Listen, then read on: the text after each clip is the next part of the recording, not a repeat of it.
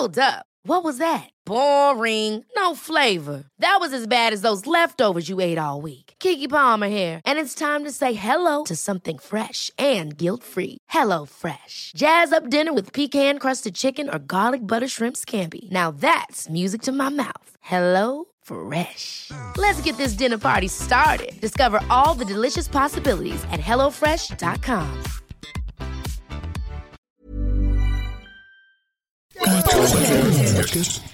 Podcast. Monsieur Madoff a été arrêté jeudi 26 millions de dollars ont été volés dans à la l'origine d'une mise en place escroquerie des à la forfaitaire. TVA sur le quota d'émission de 6 milliards. À côté près de Dieselgate, à côté de 30 milliards d'euros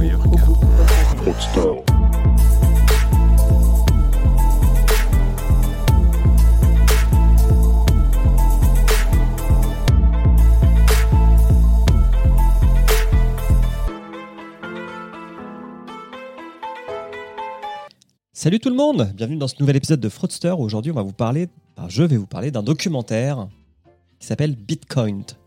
Alors, coin en anglais, ça veut dire se escroquer, se faire escroquer. Enfin, c'est un mot pour expliquer la fraude. Et là, ce documentaire revient sur une des pires arnaques liées au monde de la crypto. Alors, je parle de documentaire, c'est c'est un documentaire parce qu'on suit euh, les acteurs principaux de, de ce scam, sauf celui qui est en prison. Et puis, il y a beaucoup de reconstitutions, en fait. Donc, euh, c'est à la, voilà, donc c'est à la frontière. Parfois, ça fait un peu fictionnel parce qu'on on nous montre des scènes qui ont été reconstituées. Mais ce qui est super important, c'est surtout de comprendre le mécanisme et d'avoir le point de vue des différents protagonistes de l'histoire. Et je vais déjà vous présenter le protagoniste principal de l'histoire qui s'appelle Ray Trappiani et je vais vous mettre les 30 premières secondes de la bande-annonce. Alors c'est en anglais mais c'est pas trop compliqué à comprendre parce que ça va donner le ton du personnage. Ever since I was a kid, I've always wanted to be a criminal. If I could have put it in my yearbook, I would have put, I want to be a criminal. Things have changed. Nowadays, you got to figure out some sort of way to finesse the system. My name is Raymond Trapani, Chief Operating Officer of Centratech. Our pitch to the world was that we were going to create a debit card where you'd be able to spend your cryptocurrency in real time. Voilà, pour le moment, on n'a pas besoin d'aller plus loin. Donc, Red Trappiani, c'est un gars. Il a toujours voulu être un gangster dans sa vie. Et il a fondé une boîte qui s'appelle, avec deux autres gars, qui s'appelle Centratech, et qui avait pour ambition de créer une carte de crédit qui vous permettait de dépenser vos crypto-monnaies en temps réel. Voilà, ça c'est le pitch. Et si je veux vous parler de ce documentaire, parce que c'est vraiment le mode d'emploi pour créer une fraude.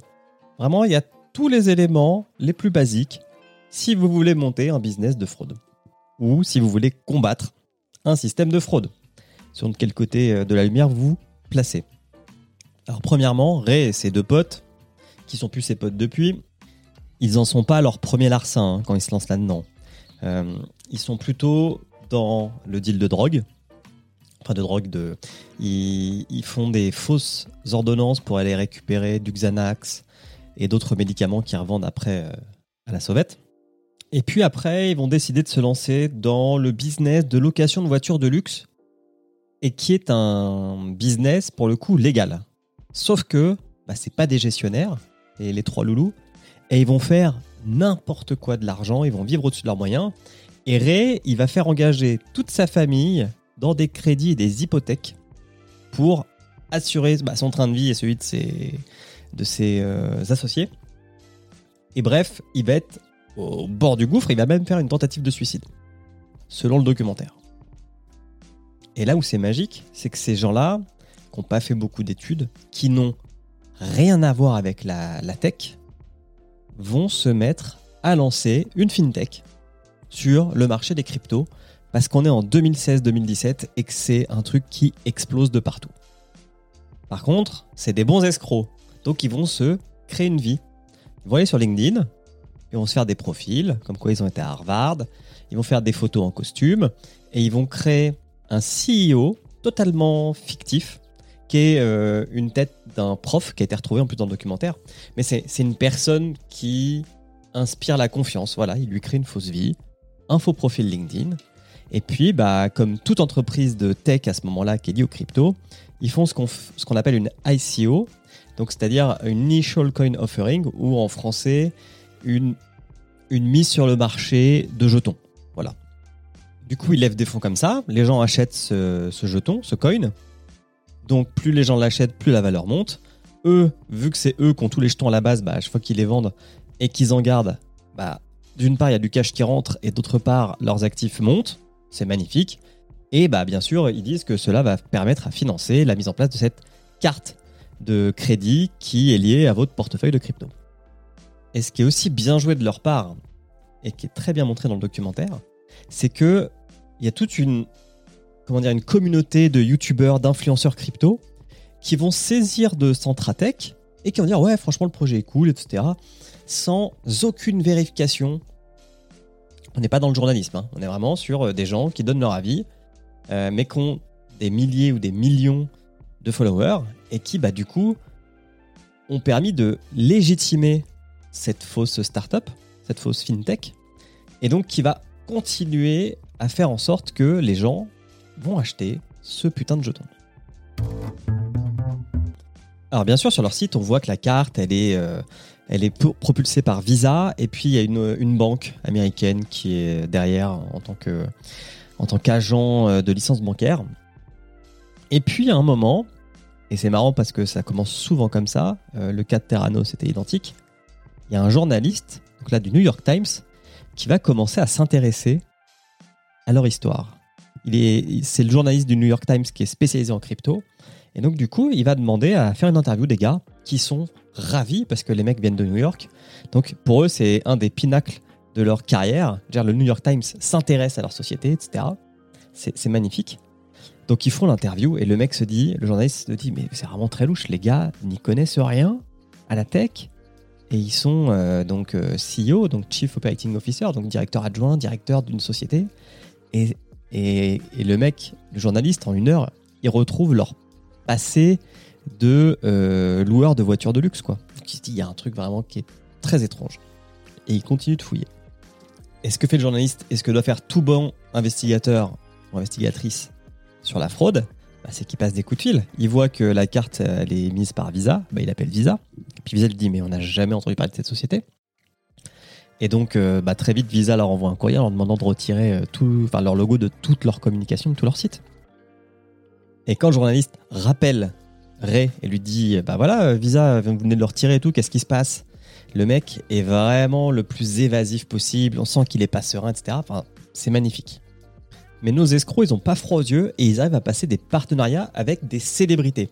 Donc avec Floyd Mayweather, qui est un boxeur très connu, et avec DJ Khaled, qui est un artiste très connu aussi, qui vont faire la promotion de Centra avec des fausses applications, des fausses cartes, et du coup, bah, le truc va exploser. Et ils vont lever des centaines de millions de dollars. Et là où l'histoire est encore plus dingue, c'est que, fort de tout cet argent, ils vont commencer à recruter des gens pour construire vraiment cette carte et ce système. C'est-à-dire que tout est parti d'un fake, d'une escroquerie, mais ils vont lever tellement d'argent qu'ils vont engager des équipes techniques pour essayer de faire ça, plus quelques développeurs chevronnés en Macédoine du Nord qui vont les aider sur les sujets très sensibles, mais qui vont aussi les aider à faire des fausses applications, parce qu'à un moment, il y a une entreprise sud-coréenne qui veut investir dans leur boîte, alors qu'ils commencent à être euh, assez, euh, assez mal au point aux US. Et euh, ils vont faire des fausses applications pour que ça simule en temps réel des transactions en appuyant sur un bouton. Enfin, c'est une histoire, mais dingue Et ça marche. C'est ça qui est fou. Ça marche jusqu'au jour où la SEC s'y intéresse. donc la SEC, la Security Exchange Commission, qui est un peu le, gendarme financier des États-Unis, quand il commence à se mettre sur votre dos, vous n'êtes pas bien. Et donc, il commence à regarder le sujet et il voit que tout est fake. Et donc, il implique le FBI dans l'affaire. La, et là, bah, bien sûr, c'est la chute. Euh, les dirigeants sont arrêtés. Et là où le système américain est encore plus magnifique, et, la morale de l'histoire est pas bonne. Hein. La morale de cette histoire, elle est vraiment pas bonne parce que sur les trois associés, le cerveau du truc, ça reste quand même Ray Et c'est celui qui s'en est sorti avec la plus faible charge, la plus faible sentence judiciaire de l'histoire.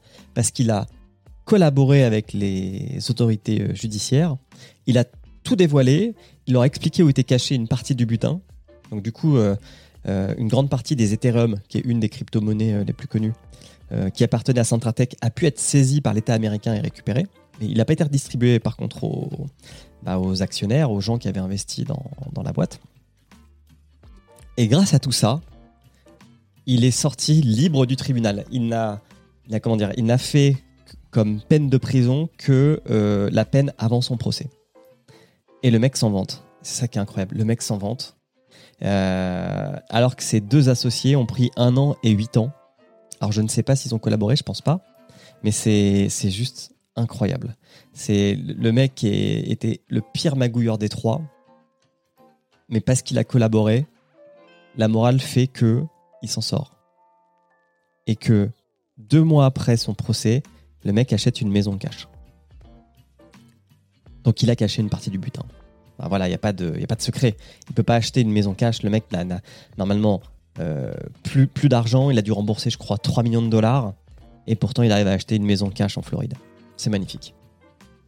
Je, je vous ai raconté la trame de l'histoire, mais franchement, regardez le documentaire parce que c'est des personnages de Scorsese. Le- les gars là, ils sortent. Enfin, lui, il sort de Little Italy. Et c'est vraiment, c'est c'est un Robert De Niro, mais un véritable, quoi. Et le documentaire conclut en nous rappelant que 3 ICO sur 4 sont des scams. Donc vraiment, quand vous voulez investir dans la crypto, faites vraiment très attention.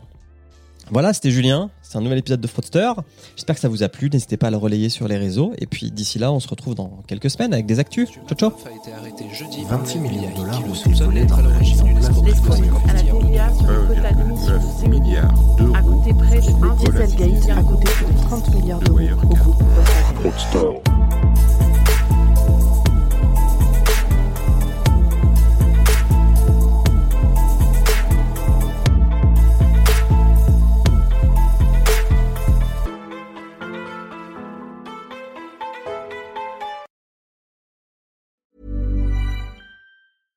Ever catch yourself eating the same flavorless dinner three days in a row?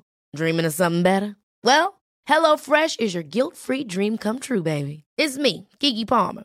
Let's wake up those taste buds with hot, juicy pecan crusted chicken or garlic butter shrimp scampi. Mm. Hello Fresh. Stop dreaming of all the delicious possibilities and dig in at HelloFresh.com. Let's get this dinner party started.